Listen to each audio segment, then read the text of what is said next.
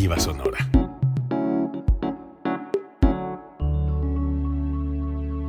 Código Libre.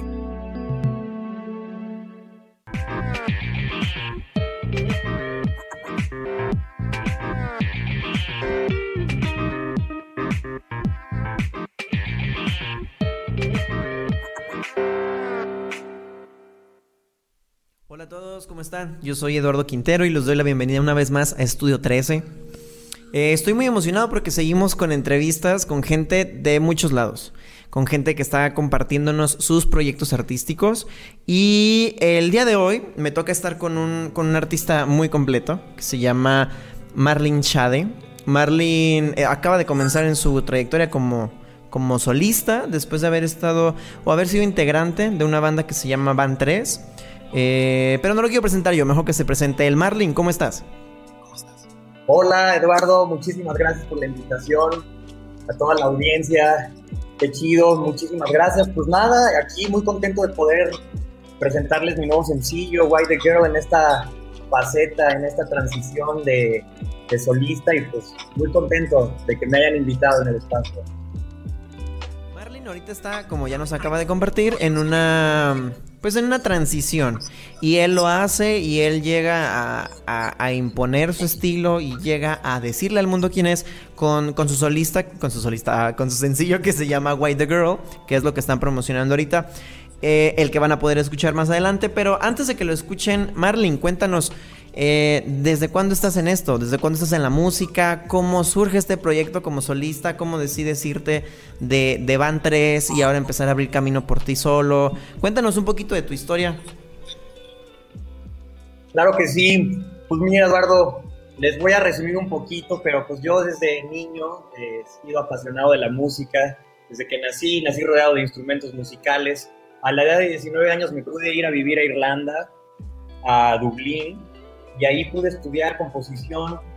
Em, mi idea era aprender todas las técnicas de composición que se tenían en el Reino Unido y pues yo estaba muy interesado. ¿Cuántas bandas no existen eh, de estos lugares que son muy emblemáticas? Y obviamente no es ser malinchista con México, mucho menos, pero para la formación yo creo que fue, fue clave estar allá en Irlanda Posteriormente en Irlanda conseguí algunas residencias en algunos pubs y estaba yo tocando en las calles, compartiendo muchísima música con muchos artistas, músicos callejeros, gente de, de, mucha honra y de mucho arte. Y, este, y pues bueno, después regreso a Ciudad de México con un amigo y ahí empezó una banda que se llamaban Tres y pues para el visto bueno eh, nos amadrinaron las Flans. Yo estuve cuatro años abriendo los conciertos para las Flans, pude tocar dos auditorios nacionales en el Zócalo, este, Metropolitan. Eh, pues bueno, el punto de todo esto es que se concluye esta etapa con esta agrupación que yo fundé y con la disquera. Y pues en realidad fueron por cuestiones de la disquera y porque ya cada uno de los integrantes quería partir a, a diferentes lados y pues yo decido totalmente meterme de solista. Yo he estudiado dos carreras en música, una de canto y otra en guitarra. Entonces creo yo que era un buen momento para probarme y decir, ¿sabes qué? Vamos a hacer esto y poder enseñarle a la gente lo que compongo sin la necesidad de todo el big show producción, ¿no? O sea, al final creo que a mí me encanta la sobriedad de los compositores y muchas veces menos logra más. Y pues bueno, muy contento. Este, ahorita estoy trabajando con una nueva disquera que se llama Campus on Stage en Ciudad de México. Yo a ellos los conocí en un estudio de grabación por mi productor que se llama Paco Paredes. Le estaba enseñando yo las rolas y, este, y Richie y Juan, Juan Pablo, estaban en la cabina. No nos conocíamos y dijeron, podemos pasar. Los invitamos, escucharon la rola y pues afortunadamente ahorita estamos aquí en el espacio gracias a ellos. Y pues gracias también a ti, Eduardo, por, por invitarme al programa. Y pues venga, aquí Marlin. me gusta mucho escuchar esta parte, la historia de ustedes, de cómo, cómo empiezan a crecer, cómo toman la decisión de arriesgarse y decir, ahora me toca a mí, ahora me toca hacer esto, ahora quiero hacer lo otro. Eh, pero antes de seguirte preguntando más cosas con respecto a tu, a tu proyecto musical, ¿qué te parece si reproducimos la canción White Girl, el, el sencillo que traen ahorita, para que la gente pues lo escuche y sepan ¿Qué es lo que traes? ¿Cuál es tu propuesta? ¿Cuál es esta sobriedad de la que hablas eh, con tanto orgullo y con tanta emoción? Eh, y esa emoción que a mí también me transmites a la hora de estar, de estar expresándote sobre tu proyecto. ¿Qué te parece si invitas a la gente a que lo escuchen? Claro que sí, a toda la audiencia con ustedes. Esto es Why the Girl y espero les guste. Why the Girl.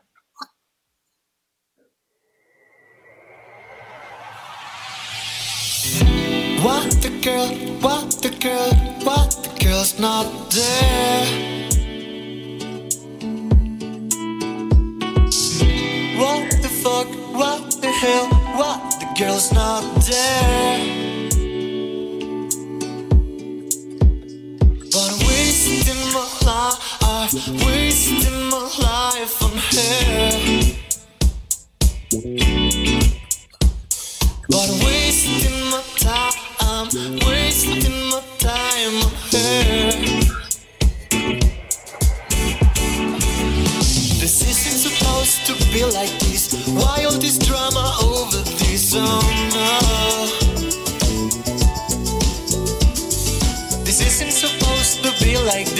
Why all this drama over this? Oh no. Yeah, I want you back you, I can always be my love.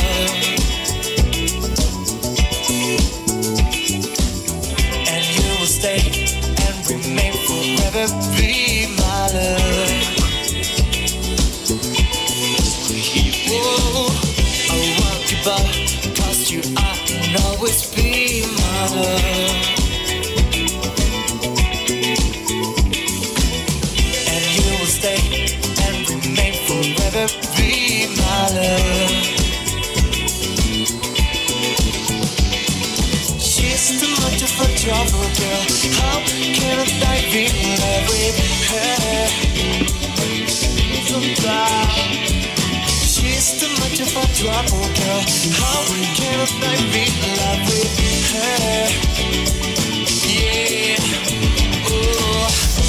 What the fuck, what the hell, what kills not there?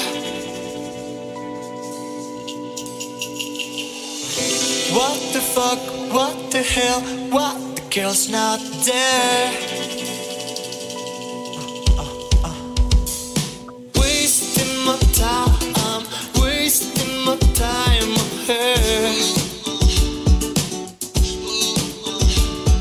This isn't supposed to be like this. Why all this drama over some oh, love. This isn't supposed to be like this. Why all this drama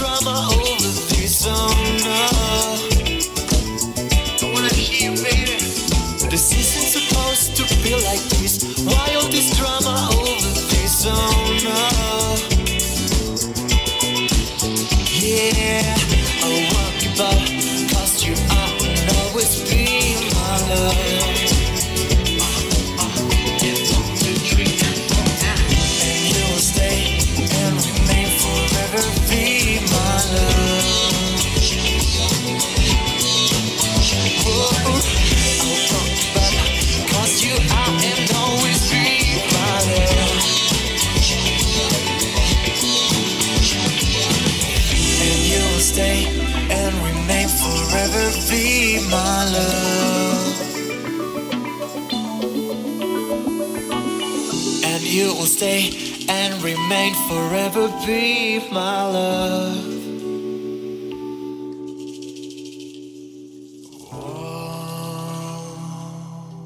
light my fire, baby. White the Girl de Marlene Shade. Eh, a todos nos gustó mucho.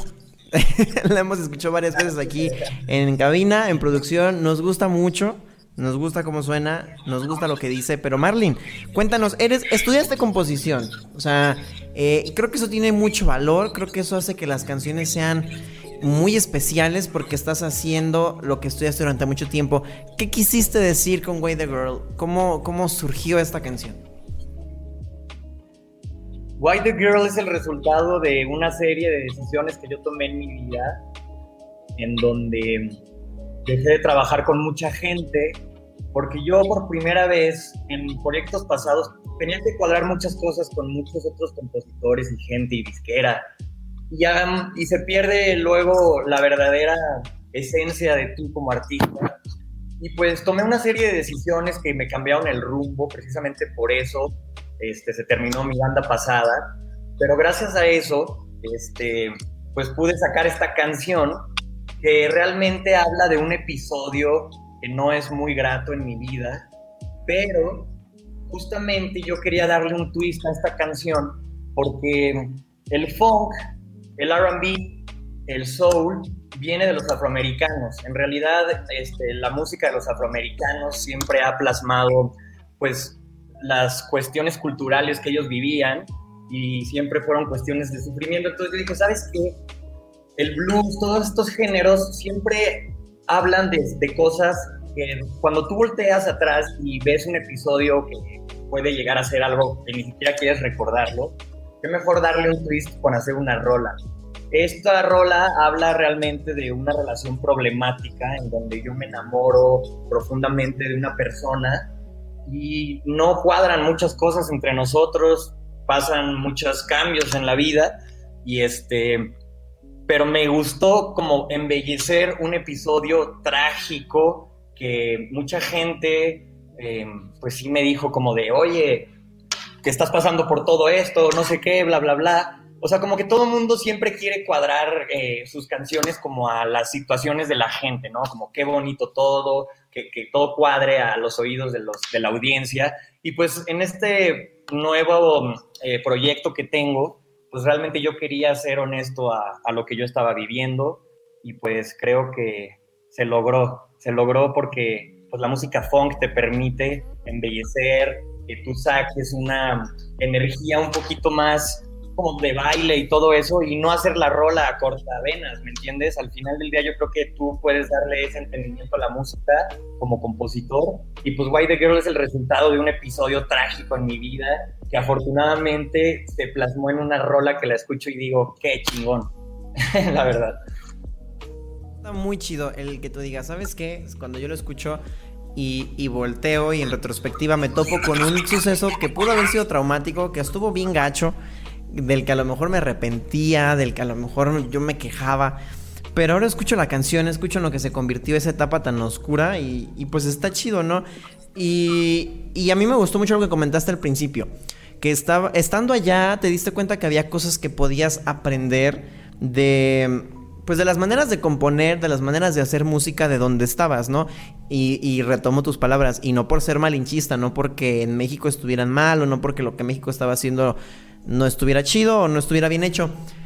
Y, creo que eso está padre, porque desde donde tú estabas encuentras la raíz más importante, ¿no? Que es tú mismo. O sea, encuentras cuáles son los mensajes que tú querías eh, darle al público y partes desde ti mismo.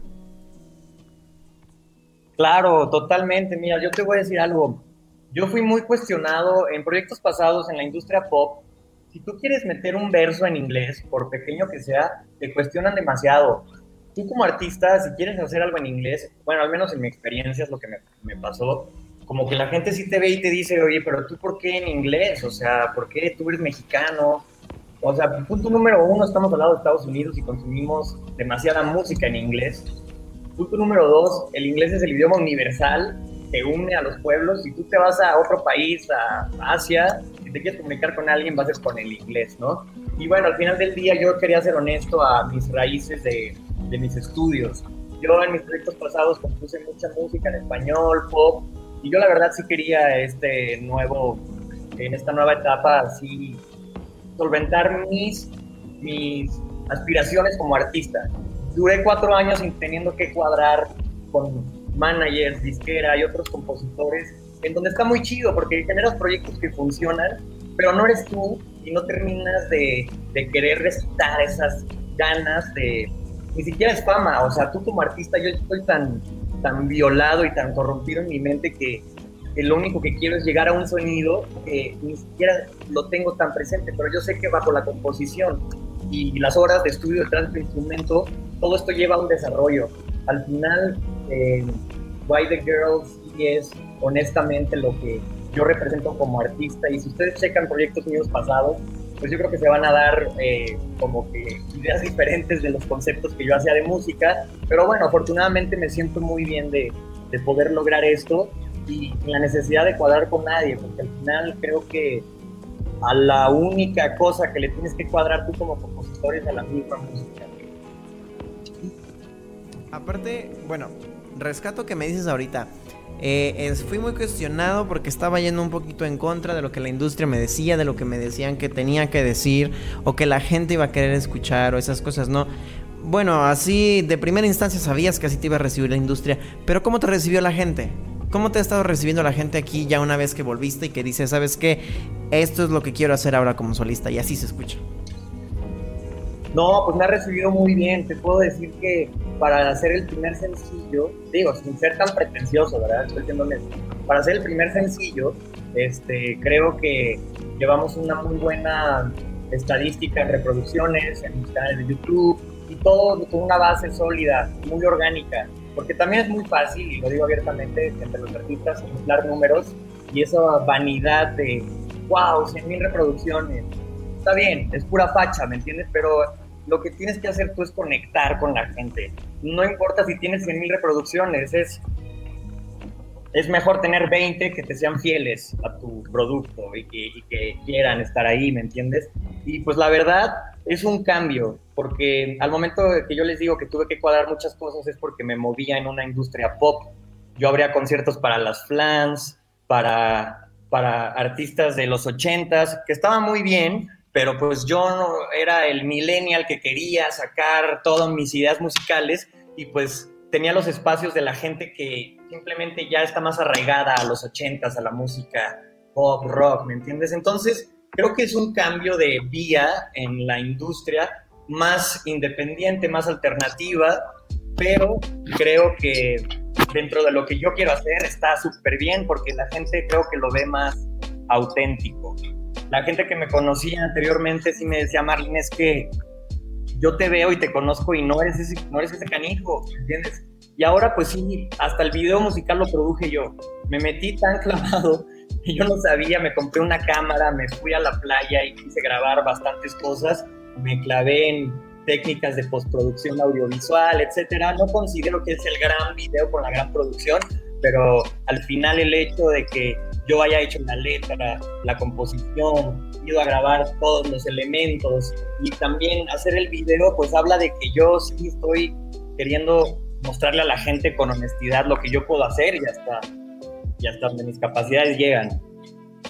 ¿Sabes qué? Creo que eso está bien chido porque eh, ahorita tú me mencionaste algo que me llamó mucho la atención y que creo que está- es muy importante en, eh, en cualquier inicio de cualquier carrera. Tú dices, está bien, no estamos inflando los números, estamos hablando con claridad. A, tal lugar llegó Why the Girl, a tantas vistas, a tanta gente. Pero sabes que ha llegado de manera tan honesta que, que a ti te dio, ¿no? El, el valor y la honestidad y la sinceridad de empezar una, una carrera más sincera, en donde tú... Y eso está bien chido, o sea, que agarras la cámara, te vas a la playa y dices, yo lo voy a grabar aunque no sepa cómo grabar, ¿no? Y a lo mejor ya alguien de mi equipo me va a decir, "Mm, no mames, Marlene, eso está movido, no mames, eso está desenfocado, pero el, el tener la, pues sí, la osadía de llegar y decir, ¿sabes qué? No lo sé hacer, pero voy a aprender a hacerlo porque... Porque así de honesto quiero que sea y hasta en postproducción me voy a meter. Yo creo que eso está muy chido. Le da como mucho valor a, a iniciar de esta forma, ¿no?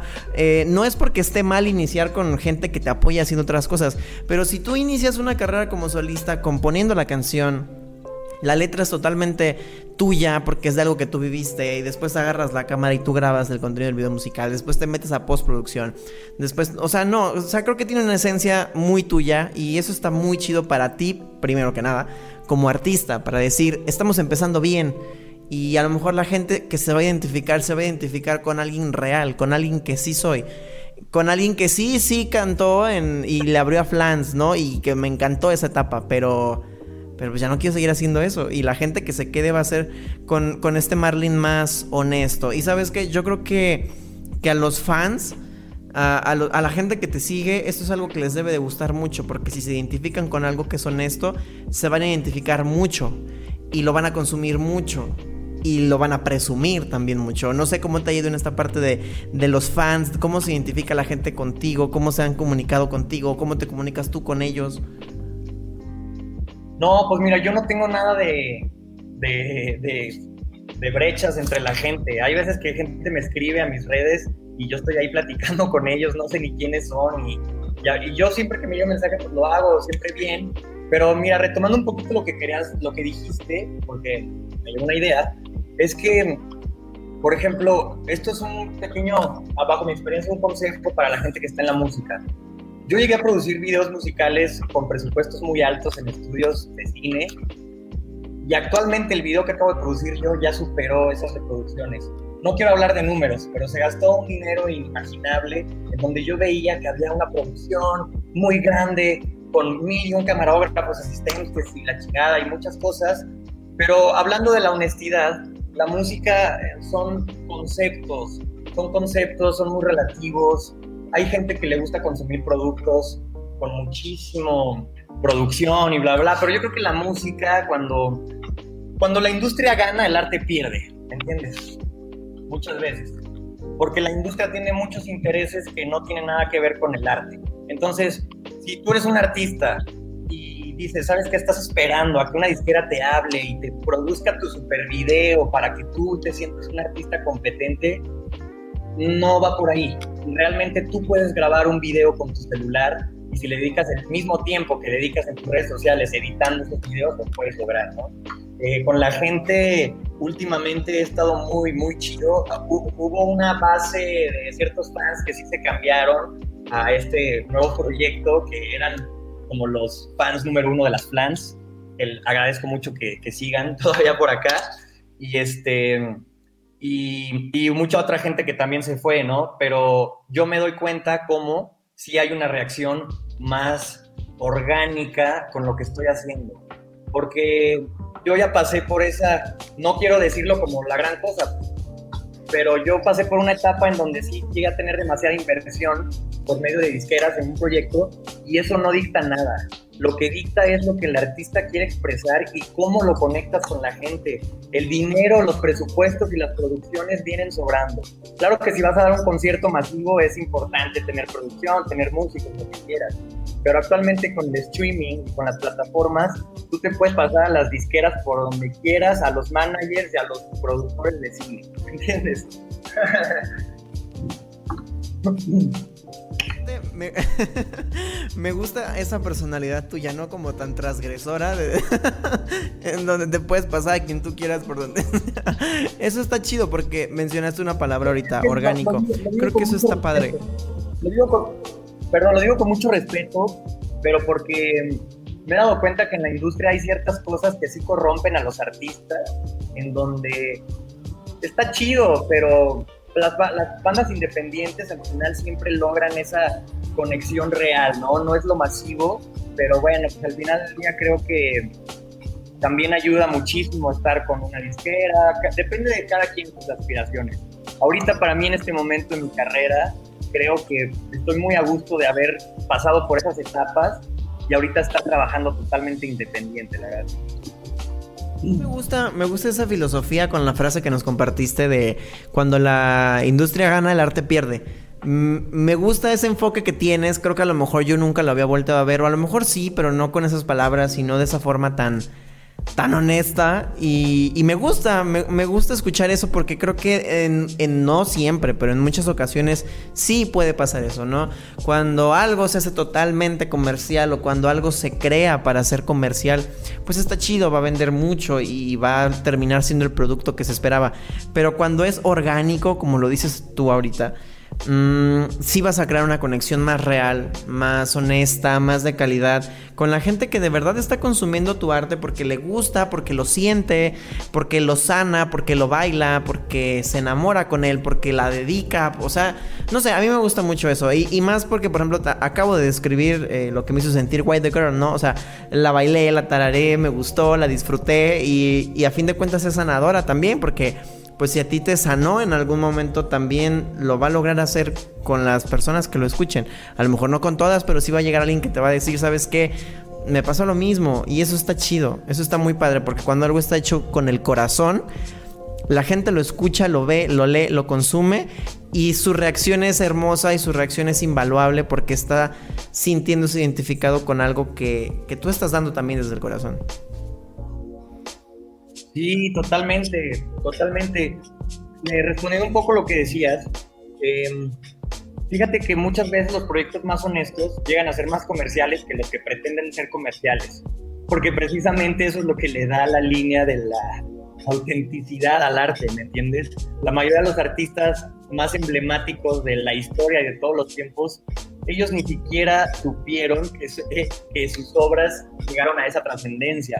Por ejemplo, Van Gogh se murió y nunca él supo que él fue el mejor pintor, ¿me entiendes? O sea, fue algo tan honesto que dejas un legado y muchas veces yo no estoy peleado con lo comercial. Creo que a mí me encanta la idea de que un producto se venda y además eso es redituable para nosotros lo que yo veo mal es que la gente antes de componer una rola quiera vender esa rola, ¿me entiendes? O sea, hay gente que está pasando por algo y hace una rola donde dice, bueno, el movimiento es este, pasa esto, vamos a componerlo para vender. Está bien, es muy válido, pero yo no estudié, yo no soy empresario, ¿me entiendes? O sea, si quisiera vender música y hacerla así como masivo, pues haría otras cosas, haría jingles para programas, para marcas, no sé. Pero creo que al final sí es un espacio donde un artista tiene que expresarse y mientras menos se procura, se posiciona de una forma que es inexplicable, pero así sucede. Así es. Vender música, hubiera estudiado otra cosa, hubiera sido empresario.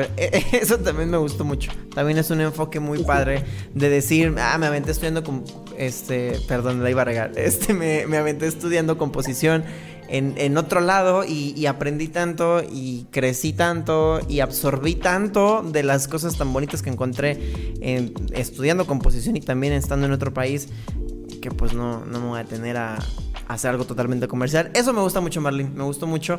Me, a mí me inspira. Ojalá también inspire a las demás personas que están haciendo arte.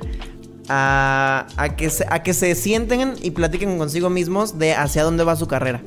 Hacia dónde va su arte, hacia dónde va lo que hacen, lo que componen, lo que escriben, lo que cantan, lo que bailan, lo que pintan. Si de verdad está encaminado a, a, a todas estas cuestiones tan personales, ¿no? Que, que el arte es capaz de, de afrontar. Marlene, ya casi se nos acaba el tiempo de este espacio, pero ¿hay algo que tú le quieras compartir a la gente que nos está escuchando ahorita, a la gente que te ha seguido o a la gente que quieres que te siga a partir de ahora? Pues claro que sí, la gente que me ha seguido quiero agradecerle. Al final del día, un artista sobrevive por la audiencia. Cuando un artista se pone en la posición de que de que él es el artista y la audiencia hay una brecha, eso está muy mal. Yo creo que aquí los protagonistas son la audiencia, la gente que no ha escuchado mi música. Eh, yo honestamente le voy a decir aquí abiertamente al programa que yo no voy a parar. Yo desde los seis años estoy haciendo música y creo que en mis últimos momentos de vida quiero seguir haciendo música. Entonces, pues aquí nos vamos a estar viendo en el camino. Otro pequeño consejo que le quiero dar a la gente que haga música es en una ocasión yo trabajé con un productor, eh, un productor bastante, eh, no nos llevamos nada bien, de hecho fue algo horrible trabajar con él. y este, porque quería mover todo, quería mover muchas cosas de la música, etcétera, pero me dijo algo que no se me olvida nunca. La música se trabaja para la música. Tú compones para la corriente del arte que es la música. Olvídate de tus managers, de tu ego, de, todo lo que te rodee, porque al final si tú quieres aportar algo, vas a aportar a la corriente artística que es la musicalidad. Y pues bueno, eso es un consejo, es una metáfora, pero analícenlo bien porque muchas veces tú pones en juego bastantes cosas y al final yo creo que tú estás aquí con nosotros, los artistas, estamos simplemente por la música, después por la audiencia. Marlene, me encanta me encanta la pasión con la que hablas de lo que haces y me gusta lo que le dices a la gente, me gusta tu filosofía, me gusta tu punto de vista. Ojalá que luego cuando tengas otro sencillo eh, y estés en gira también vengas con nosotros para promocionarlo. Nos gustó mucho, me gustó mucho el espacio, nos gusta lo que nos compartiste. Eh, y me gusta cómo está empezando tu carrera, así que pues te deseo mucho éxito. Y bueno, pues ¿qué te parece si antes de irnos dejamos a la gente con el video que, que tú te encargaste de producir, de grabar y de postproducir para, para the Girl? Y, y de esta manera cerramos, ¿qué te parece?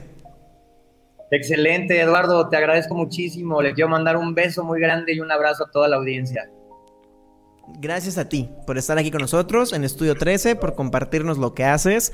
Y pues nada, yo soy Eduardo Quintero, gracias por ver un programa más de Estudio 13. Les recordamos que nos pueden ver eh, en Facebook y nos pueden escuchar en Spotify, en Apple Podcast, en, en Amazon, eh, ¿cómo se llama? Eh, Prime y en códigolibreradio.com. Yo soy Eduardo Quintero, él fue Marlene Shade y esto es Why the Girl, el video musical. Muchas gracias y hasta la próxima.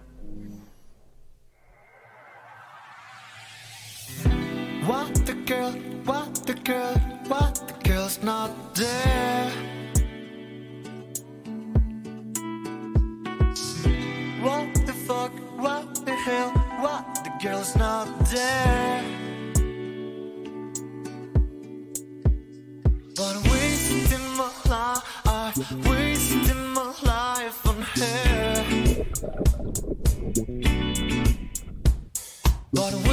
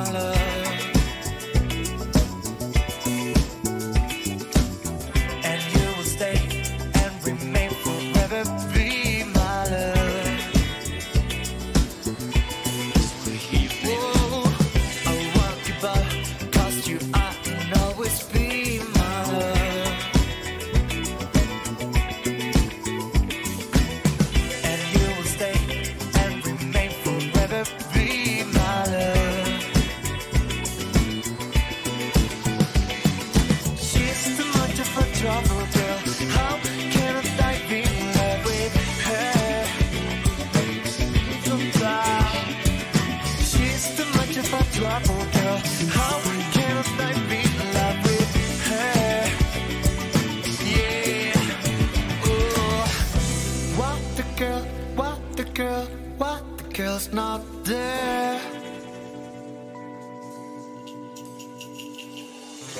What the fuck, what the hell, what the girl's not there.